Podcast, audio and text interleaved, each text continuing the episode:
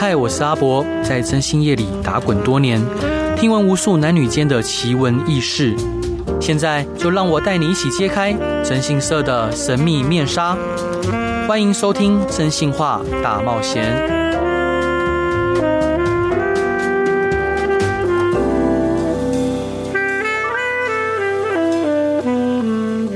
Hello，各位亲爱的听众朋友，大家晚安，欢迎回到飞碟电台，收听由我真信社阿仔所主持的《真心话大冒险》。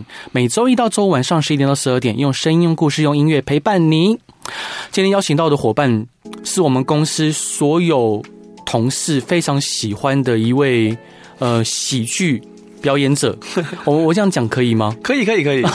是因为今天我们班那个录音室外面挤满公司的伙伴，对，哇，还有很多人想来，对，都不能来，对，因为他们要工作。哈，今天邀请到的是呃喜剧圈的演员，他以辛辣大胆的风格为脱口秀节目。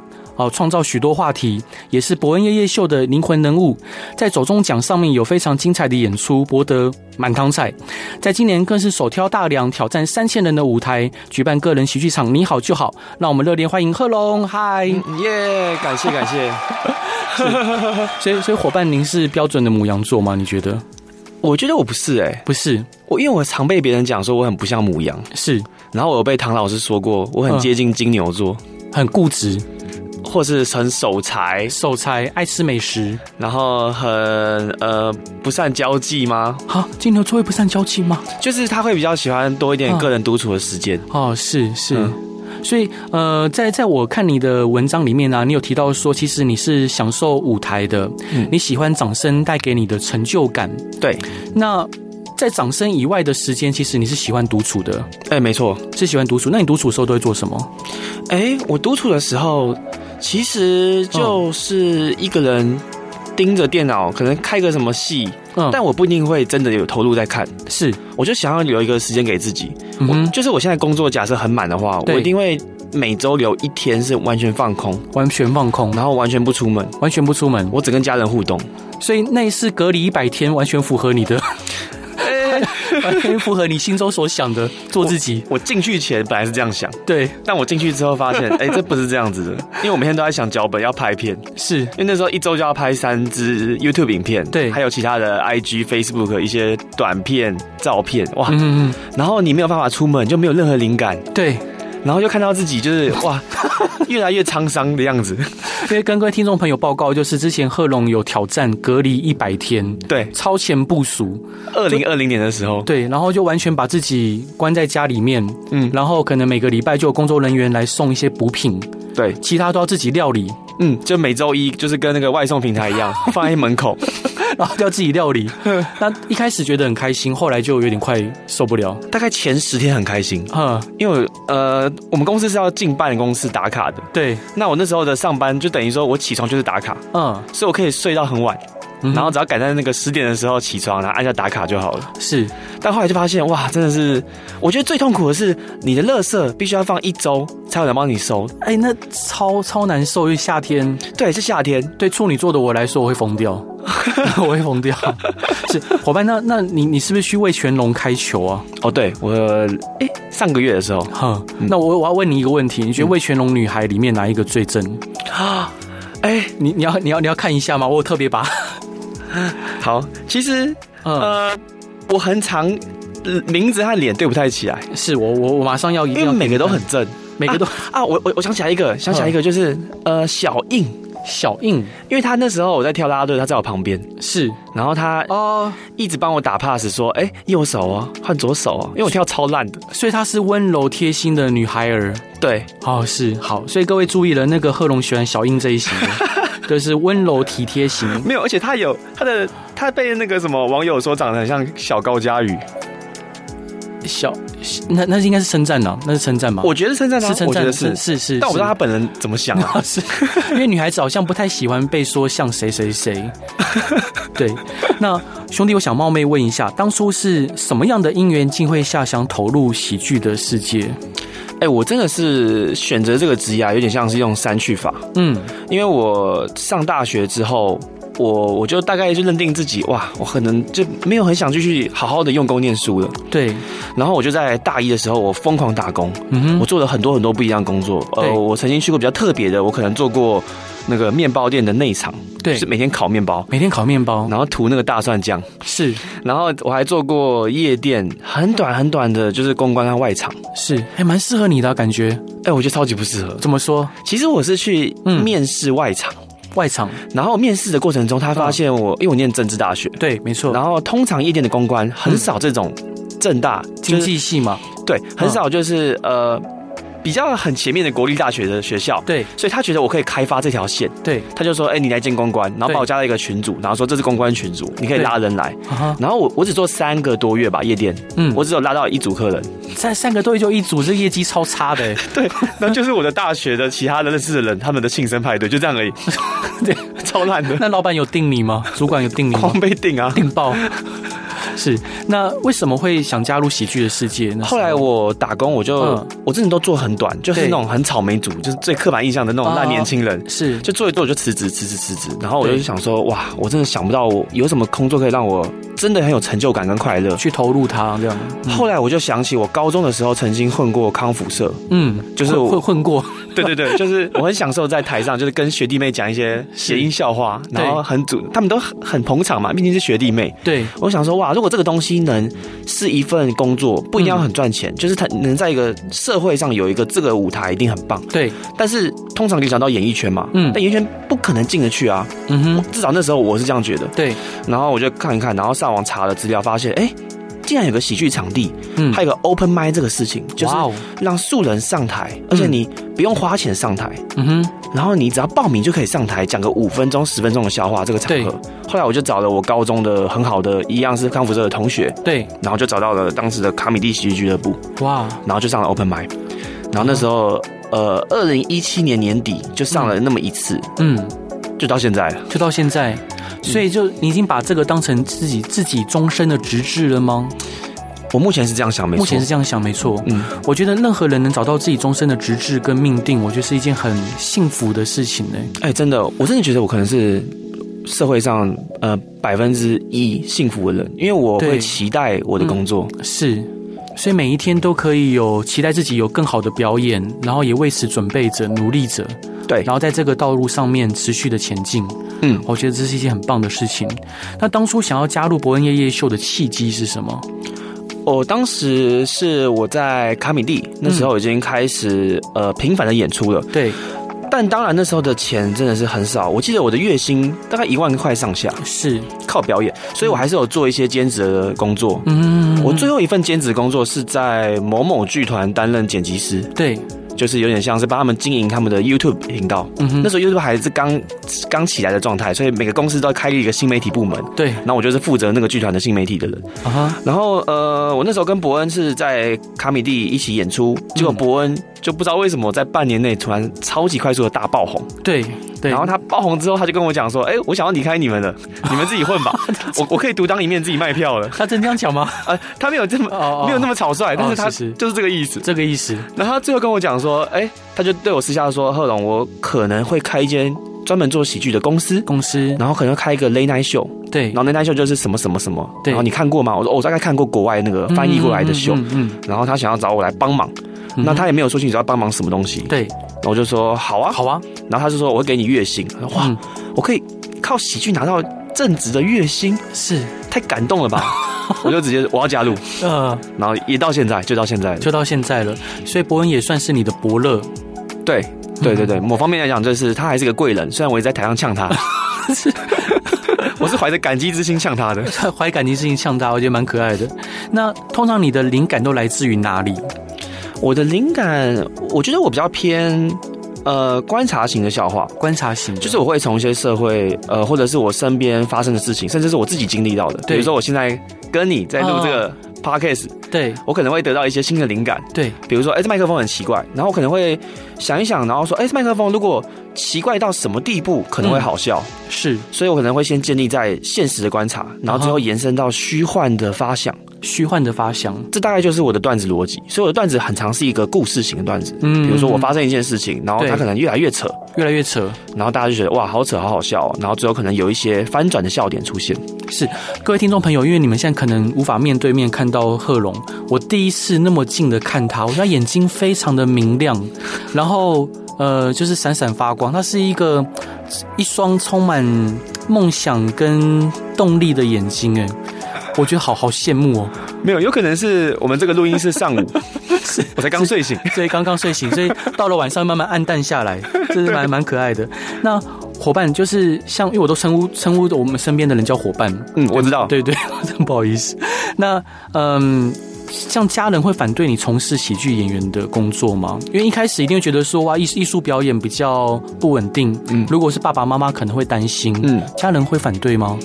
一开始真的会，真的会，但他们并不是担心所谓的，大家可能会以为我念经济系，那怎么会从事表演呢？对，就是那种就是没有做正业的感觉。嗯，他们不是这样想，他们是觉得我至少要养得活自己。是，所以那时候我经历过两年多的月薪一万块以下的表演，他们会。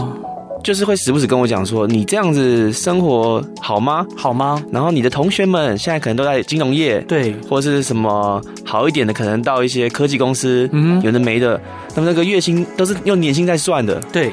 他们会一直提醒我这件事情，uh huh. 但到了现在，我可以靠喜剧吃吃饭吃得饱了，对他们就会觉得蛮好的，蛮好的，嗯，所以家人也是尊重你的，并没有说限制你的发展，对。但是我觉得我还是幸运啊，就是我现在可以真的靠这个吃饭。如果我还是像一开始起初两年、三年那个状态的话，那我可能还是会跟家人，就是会觉得有点对不起他们。你你是会跟现实妥协的人吗？如果说那个一万块持续的不止两年，是五年、六年，你会妥协吗？诶、欸，我不会妥协，你不会妥协。我曾经有段时间真的放弃过喜剧，对，半年，对。对但是我其实发生了很多事情啦，嗯、我还比如说我身体上我出一个比较大的车祸，嗯，是。然后我我一个月没办法出门，对，嗯，所以我就很多现实所逼，然后我真的有放弃过喜剧，然后去找了其他工作。那那个工作我真的也是做了做，呃，好，就觉得好无聊哦，对。所以这真的是你的命定。对，就是真的好像只有喜剧，或者是广义来讲，就是演艺这件事情会让我觉得，嗯、哦，我好快乐哦，好快乐！天哪，嗯、好好羡慕你哦。其实你不快乐吗？我我其实 其实我的工作蛮不快乐的啊。对，我工作是超不快乐的。就征信社的工作，虽然可以呃每天都有不不一样的事情，但其实客户的负面的压力很大哦。对，譬如说，就那时候要帮孙生找爸爸的时候，哦、也压力蛮大的，找不到怎么办？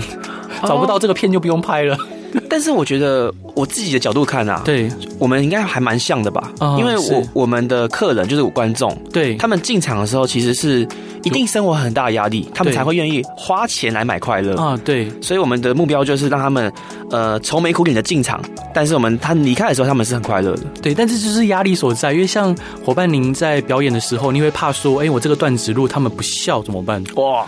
或者是他们可能有其他我们预期外的反应，因为兄弟你在那个分享的时候，你有提到说你们在设计桥段的时候是一个树状图嘛？嗯，观众给你什么反应，然后你就会给予相应的下一个下一个桥段。对，但是如果观众给你的反应完全都不在预期内，那就会是一场灾难吧？对。呃，这真的蛮可怕的，而且说真的，就是大家可能会觉得，呃，我的名字贺龙好像，哎，好像是一个蛮熟练的喜剧表演者。对，其实没有，我们每天晚上都在经历大家不笑状态。是，对，是真的。那可是我觉得我们有点像是那种。电话推销的业务是，就是我们就像你讲的，我们心里会有个树状图，就是观众这个反应，我们自然会有一个呃归纳法，说好，那这时候我要给其他的反应，通常会有效。是，所以我们到现在，比如说我现在讲，今年是我第五年讲单口喜剧，对我大概可以把握个九十五趴的状态下，是我可以把这场子救起来的。但我还是会随时都有那五趴出现，随时都有可能五趴出现，那就摸摸鼻子就好吧，这就是喜剧吧。好，这终究是我们的工作，然后我们在这个职场上面全力以赴。伙伴，这一段你想分享给大家的歌是什么歌呢？好，这段我想分享的是呃一个对岸的歌手啊，这个嘻哈歌手，他的他和他和他，为什么想分享这首歌？因为我觉得呃喜剧来自于观察，嗯，然后我觉得这首它是嘻哈歌曲。他讲的虽然是很女性向的，就是我真的体会不到的，可是他还是能听完之后很触动我的感觉。哇哦！因为他他就是用歌曲，用呃嘻哈的饶舌歌词在写他身边他的朋友发生的事情，嗯、我觉得哇，好像我在写的喜剧的感觉。是，好，我们一起来听贺龙分享的于真的他和他和他。听众朋友，大家晚安，欢迎回到飞碟电台，收听由我真心是阿仔所主持的《真心话大冒险》。今天邀请到的是一位我们公司伙伴都非常非常喜欢的喜剧表演工作者贺龙。嗨、嗯，谢谢谢谢阿伯，谢谢 兄弟。你觉得喜剧的本质是什么？我觉得喜剧的本质是快乐，快乐。嗯，因为。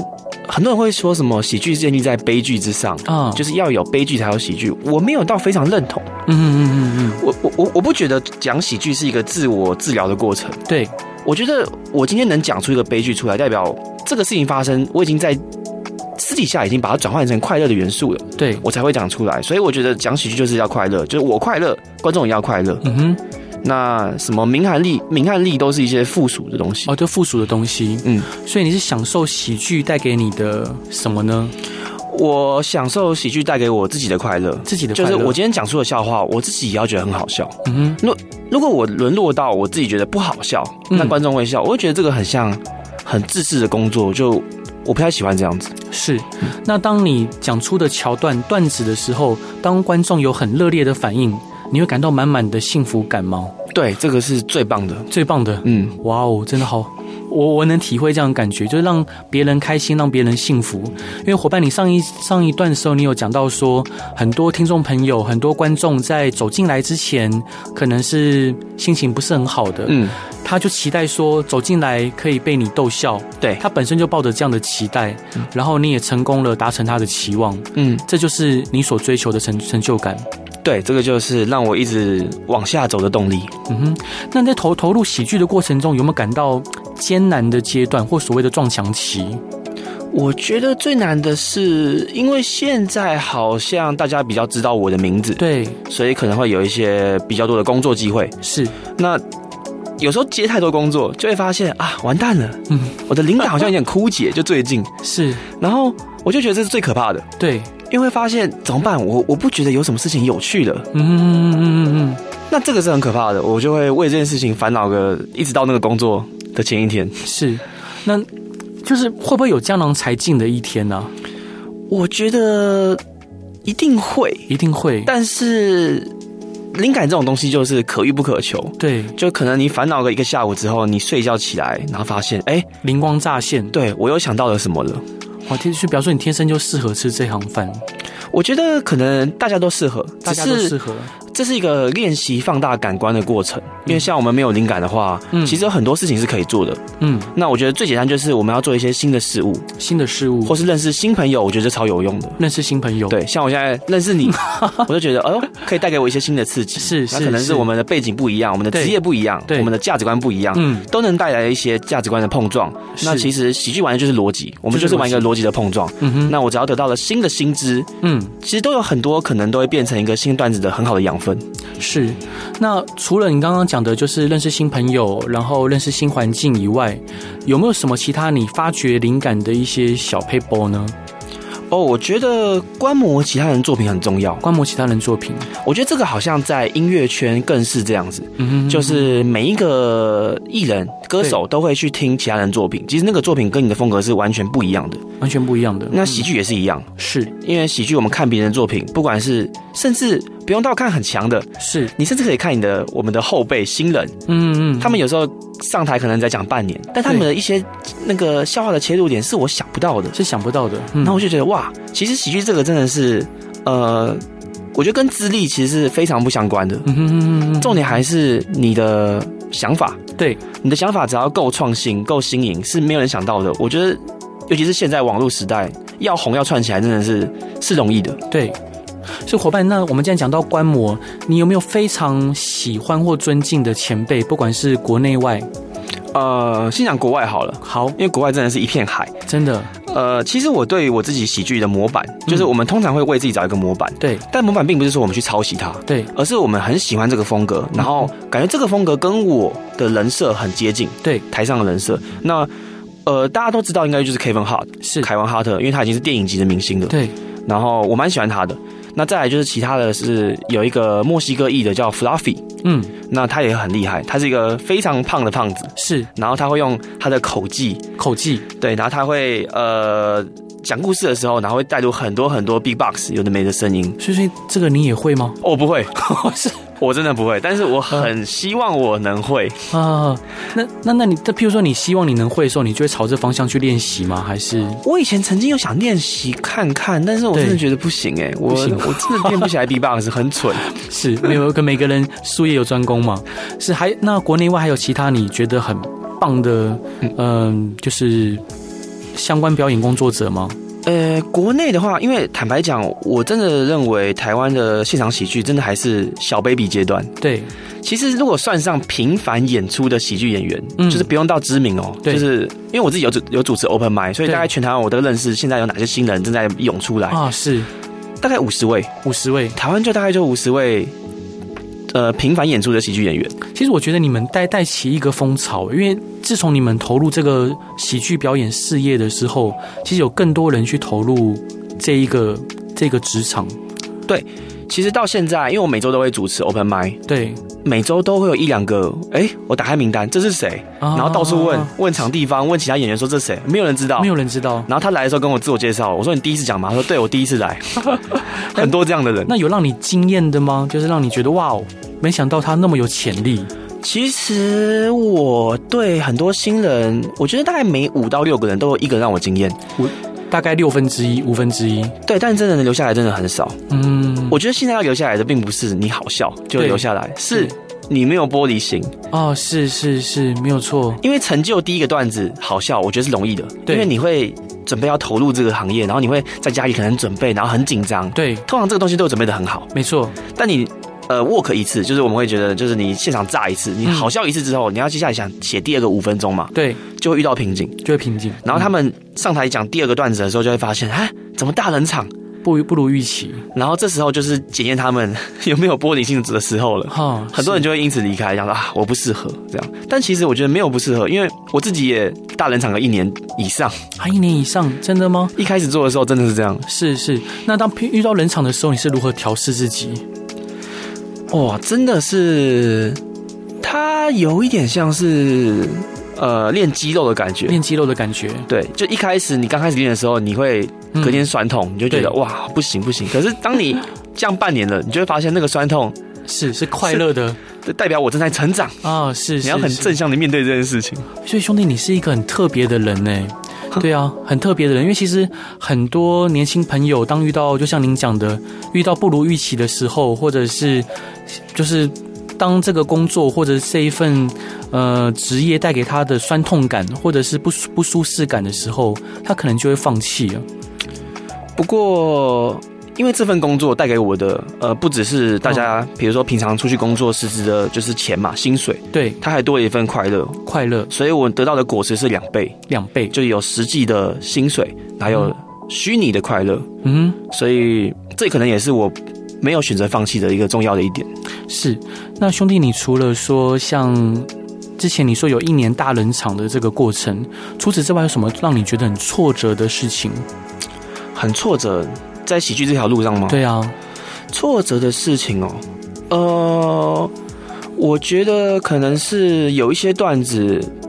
在网络上会引来一些仇恨言论啊，是这些。一开始我对这件事情蛮敏感的，蛮敏感的。嗯，比如说我曾经有讲过一些类政治、类社会议题的笑话。对，那通常这种笑话就会引来反对你的那一方，对，可能到洗版的程度。但也会有人帮你护航啊。开始比较 知名度比较低的时候，是不太有人帮你护航的。是护航都是一些真的朋友，就是点进去之后发现他是你的一个朋友关系的 Facebook。是，对。那那时候会觉得，呃，我想带给这个世界是快乐，对，并不是对立感。嗯嗯嗯嗯嗯。那就会开始审视说，我自己做这件事情到底是对还是错？嗯哼。但是我现在我发现，我还是会做这件事情，还是会。对，因为我觉得笑话。它就是一个逻辑，嗯，那一定会有正反立场，对，每个笑话只要有笑点，它都有正反立场，所以势必会引来反对你那一方的人讲一些话，嗯哼。那同时我会觉得，好，那既然就要有这个事实的话，我就接受，那我就会在我段子里面塞入一些我觉得值得大家去讨论的议题。对，所以那那时候那些人，不管是酸民啊，或者他可能是政治立场，或者是呃某某些想法比较激烈的人去你版面上攻击的时候，你会忍不住想回击吗？我以前会，以前会，可是我的回击方式非常的孬，哈，很多人会呛，哈，我不是，我是道歉，道歉，我都会写什么？这算什么回击啊？我都会写对不起，造成你的观感不佳。那这怎么叫回击？可是我会偷偷酸他讲说，但这个段子其实是 for 当天现场的观众，但他们其实是哄堂大笑，我才愿意把它抛在网络上。是，我会有一种酸他，就是说，其实这段子是不干你的事的。是，哦，就是暗暗的酸，对，但是表面上是孬孬的。道歉，他是道歉。所以兄弟，你在路在遇到其他人身上的冲突的时候，也是先道歉吗？嗯，我觉得可能是哦。嗯，我就是第一瞬间会先呃像个动物一样待在原地，然后 抱着头那种，不敢面对事实的感觉。啊，真的啊，我出乎意料，因为看感感觉你应该也是呃脾气会不好的人呢。呃，我我觉得我脾气不好，可能是我自己内心是是是，我不太敢对别人生气、挑起冲突，哈，我蛮害怕这种事情。但都什么样的事情会让你生气，然后生气到要跟对方冲突呢？有有过这样的事情吗？呃，比如说是什么什么线路上的什么车祸这种，嗯，就是明明对方的错，我还是会先道歉。你还是会先道歉，然后就被被被吃豆腐，所以你都没有跟别人起冲突过吗？我觉得很少哎、欸，很少。我最我最近有些试镜，只要是那种生气的角色，嗯、我就知道啊，我一定上不了。嗯、我超不会生气的。譬如说，你在表演的过程中，一定会对表演路线有歧义、有有争执的时候，嗯，所以你也会就是顺着对方，就是你尽力表达之后，对方如果还是很坚持，你会顺着他。你说准备演出的过程吗？对啊。诶、欸、诶、欸，哇，这题哦，哇塞，我觉得都有诶、欸，都有。呃，因为我以前其实不是以单口喜剧为主，对，我以前是做多人的漫才还有短剧，嗯，那个时候其实我蛮坚持的，蛮坚持的。就我一旦觉得有我有我自己的道理，嗯，或者是我甚至没有道理，我就觉得这个东西才是好笑的，啊，我就会坚持，然后甚至会跟大档吵架。哦，所以这时候就会吵架了。但那个吵架不是你想象中那种，就是呃，修炼这样。我知道是据理力争，是冷战型的啊，冷战型的，就是我们会安静然后讲，我就跟他讲说，我就是想改，我觉得这样就会中。然后看谁先退一步，就像两只山羊在过独木桥，或者是交换一些利益，想说你先照我这方式演哦，我晚点请你吃饭，会这样子。对啊，伙伴，那你这一段想要分享给大家的歌是什么歌呢？哦，这一段我要讲一些，呃，我要分享的是我自己的歌曲，嗯，那也是呃人生第一个 PO 在 YouTube 上的歌曲，那他也刚好获得了走中奖第二届的。的最佳配乐奖是这首歌叫《Better Than Brian》。嗯，那这首歌在讲什么？讲夜夜秀时期那时候，我和伯恩的人设上，就是我必须要赢过他，必须要抢回主持棒。哈，那这首歌就是在那个那时候的短剧人设之下所诞生的歌曲。哇哦，那我们一起来听听看。Hello，各位亲爱的听众朋友，大家晚安，欢迎回到飞碟电台，收听由我真心是阿仔所主持的《真心话大冒险》。今天邀请到的是我觉得非常可爱、越看越可爱的一位好伙伴，他叫贺龙。感谢感谢，AK 喜剧小卷毛。对，喜剧小卷毛。为什么？为什么你会喜欢这个称呼？因为之前其实有很多各式各样的称号，对，但好像都是呃 basic 在我的一些新闻事件有的没的，是例如呢？例如呃，比如说国民前男友，或者什么炎上大将军，虽然这个还不错啊，其实。其实其实国民前男友还不错哎，是还不错，也是其实也是现在最多粉丝会叫我的名字啊，是。称号之一啊，是，但你比较喜欢小卷毛。好像比较，就像你说的可爱一点，比较可爱一点，好像讨喜一点，不知道讨喜一点，好，所以自自己也喜欢这个称号跟路线，还行。那呃，许多公众人物啊，在台前台后有两种不同面貌，嗯，那就你自己呢？我觉得我也是，你也是。我私底下比较少说话，比较少说话。我很常跟朋友出去玩，然后朋友说：“哎，你心情不好？”我说：“没有啊。”我现在很快乐啊，就现在出去玩、逛街、吃饭很快乐啊。但快乐的时候可能面无表情，让人家以为心情不好。对，然后没讲话，他们就会觉得，哎、欸，我在台上那么聒噪，私底下应该也是这个样子。嗯、但其实没有。嗯嗯，其实我我有感觉到，哎，就是呃，隐隐约约有一个小小的墙壁。哦，对，就是在跟呃兄弟您对话的过程中，就是其实因为我我虽然刚刚就是做 DJ 不久。但其实访谈的时候，不同的人物都会有不同的嗯，可能第一次跟伙伴您碰面，那在聊的过程中会感觉到有一个小小小小的墙壁，嗯，但并并并不厚，然后它也是柔软的，但是就是呃会柔柔软软的把呃就是一些想法碰撞回来。哦哦，我懂你意思，我很常被别人这样讲，是是是，其实有时候我也有点苦恼，嗯，就是因为我没有刻意这样子，对。然后我自己觉得有可能是因为，嗯，呃，我们的职业病，对，我们很喜欢，呃，在跟，比如说我在跟你现在聊天，对，那应该就是很简单的第一人称跟你对话，对。但我们会不自觉的把一部分的精神和脑袋抽到第三人称。啊，是。我可能现在有部分的我在观察我和你的对话，嗯嗯嗯嗯，因为我们就是从这个地方找寻灵感，是没有错。好，我我能理解，是。那。呃，像当你提到说，像在私底下的时候，你是一位比较不爱说话的人，可能比较安静的。嗯，那除此之外，有什么跟台前不一样的地方吗？很多人会跟我说，我私底下变得很聪明，聪台前也很聪明啊。那嗯，不同的聪明有可能，因为台上的我有时候其实会多一点，我们喜剧上会讲的小丑拍，对，就是变得很卡通，对。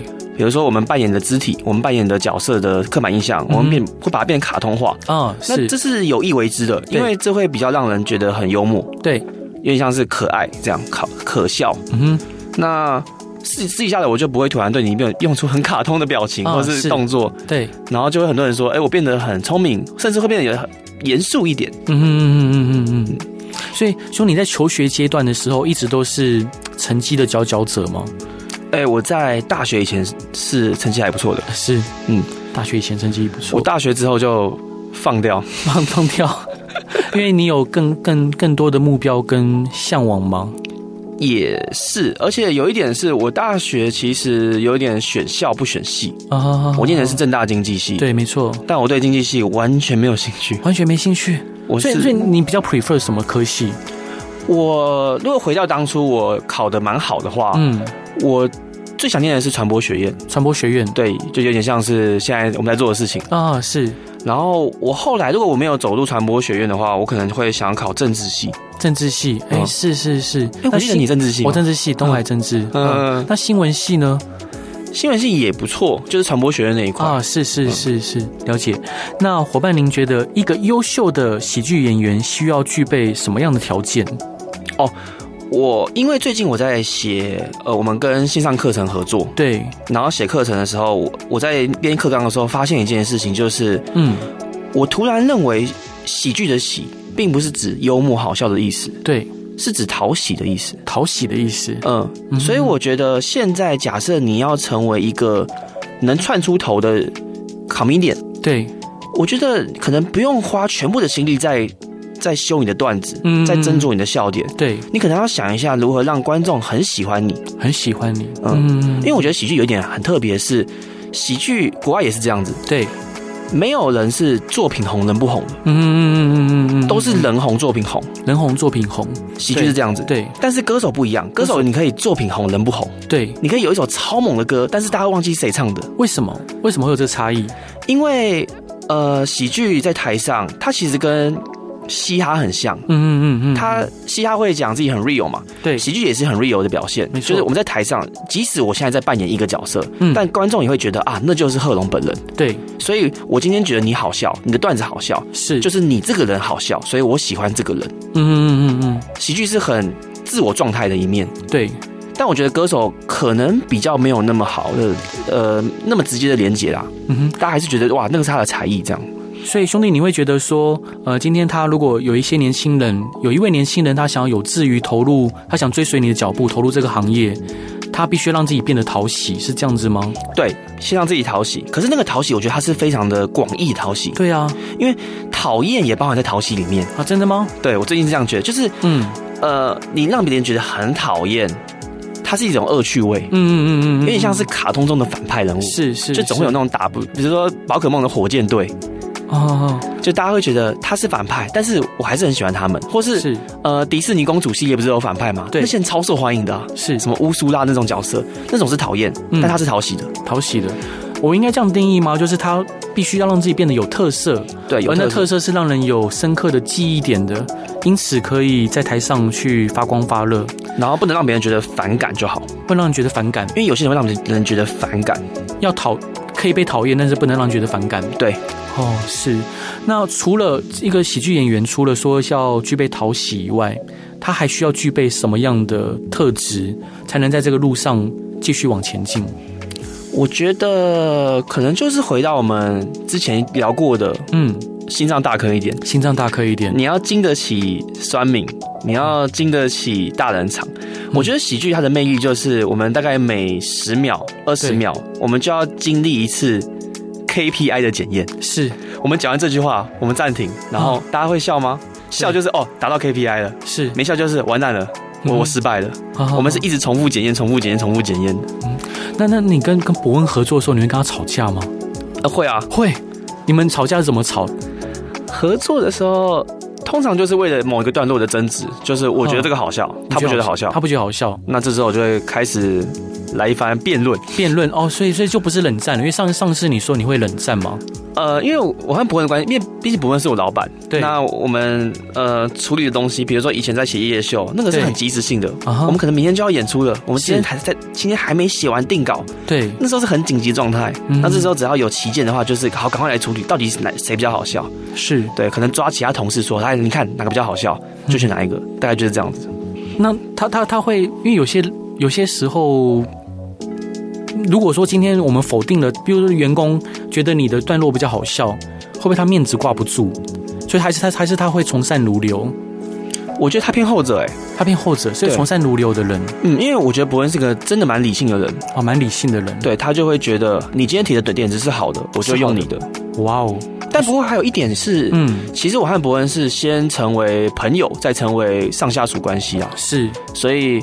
呃，以前我们有曾经经历一段没有人知道我们非常不红的一起打拼，嗯嗯嗯的两年的时间，嗯，那那时候我们没有这种上下属关系，我们就其实讨论喜剧上就是非常的呃立场都是对等的，对，没错。那我们现在，即使我现在已经成为他的员工，已经哇四年了吧，四年了，三四年了，我们还是多半维持这样的关系为主。哇，好，我觉得这是一件很幸福的事情呢，所以他就是你完全全心的信赖他。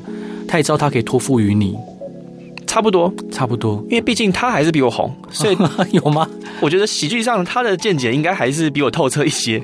哎、欸，好，好，好伙伙伙伴，那我们大家因为最近那个金钟就是走中奖，非常的就是，所以那个超立方的他是真的走心吗？哈哈，他没有走心，他没有走心，就是我后来不是拍一支片，就是去跟他他们道歉嘛啊，对，然后我不是把影片收在他打我巴掌，对，其实。真实情况是这样子，我我找他道歉。那他其实跟其他 YouTuber 一样，就是说我不会介意啊，虽然是很干，他骂我些脏话，然后说，但是我不会介意。是，然后我就跟他讲说，还是你先打我巴掌，我把它剪在影片里面。他说好啊，好，那我们就 say 这样。所以，所以在在这些桥段里面，不会先跟他们提一下，我可能会讲到你哦，这样子不会。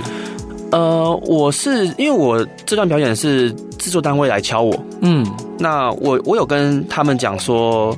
呃，希望他们不要跟其他人讲这个桥段哦。了解。那我是相信他们都不知道，相信他们都不知道。可是有一点，我觉得他们也许会起疑吧，就是为什么我在表演的时候，他们有摄影机对着他们？是啊，是啊，因为他们要抓他的表情嘛。对啊，对，所以我觉得他们也许会在我表演当下发现说，哎，等下会不会是有我的画面？因为有一台摄影机一直死对着我。那。我因为我我自己是蛮我我是一个很怕害别人不开心的人，嗯，就兄弟您在表演这些桥段会不会害别人？因为譬如说那一天刚好像反骨跟孙生他们呃酷炫跟孙生他在提到呃哦我知道小哥哥爱你的时候，嗯、可能因此小哥爱你就非常的不开心，嗯，那你在表演这些桥段的时候会担心这一点吗？会预设到这一个可能发生的情况吗？我会担心，可是我真的也是仅此于担心，仅此于担心。我不太会因为担心而去不做这件事情。嗯，但我觉得其实每个笑话，尤其是走中奖，就是我们在呃喜剧界叫做叫做 roast 笑话，对，火烤笑话，对，这种笑话它都是有风险的，都是有风险的。那它有各种风险，比如说我现在讲的这个对象，他跟我是朋、嗯、是不是朋友？对，因为如果是朋友，一定。会好很多，对，就我们打过照面，可可接受度会比较高。然后第二是这个事情是事实吗？嗯哼，因为其实我在台上有一些造谣的东西，就是网络谣谣言，对对，那个东西就是风险比较大一点的。是，然后再来第三点就是他会不会介意这个点？嗯，比如说超立方那件事，就是引来一大的讨论。对，因为我直接攻击外貌。对，那外貌通常是大家真的会很在意的一点。没错。对，但是超立方他其实是我朋友。是。然后他又。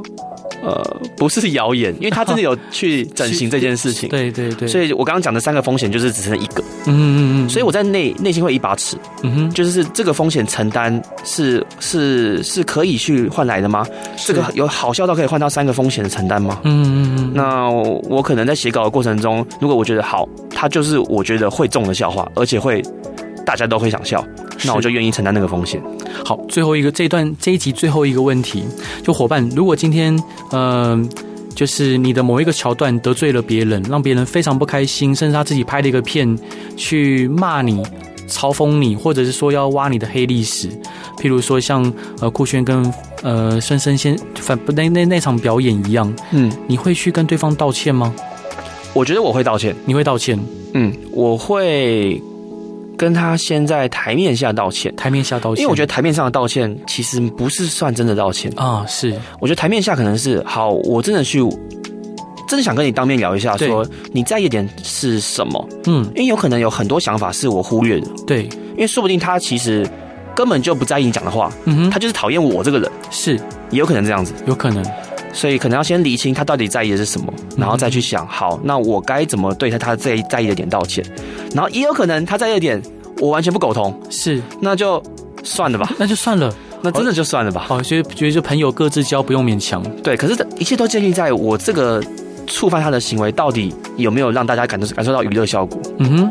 好，我觉得今天的节目非常精彩，我非常高兴能认识兄弟您这位好伙伴，因为最重要的就是我从兄弟您的眼中看到了光芒，就充满着理想的光。虽然你说 晚一点就暗淡下来了，但至少目 目前还是非常明亮的。谢谢，谢谢。那各位亲爱的听众朋友，如果有任何想要问的问题，然后如果想听的案例或想要听。嗯，需要解决的任何疑难杂症，都欢迎来到征信社的阿征信社阿仔的粉丝团与我分享。那伙伴，最后一段你想要分享什么样的歌呢？哦，这首歌刚好就是我之前在默默无名的时候做喜剧的时候，有时候感受到挫折、是彷徨的时候听的一首歌，也是有老歌，叫做《Beautiful》。好，我们一起来听这首歌。大家晚安，拜拜。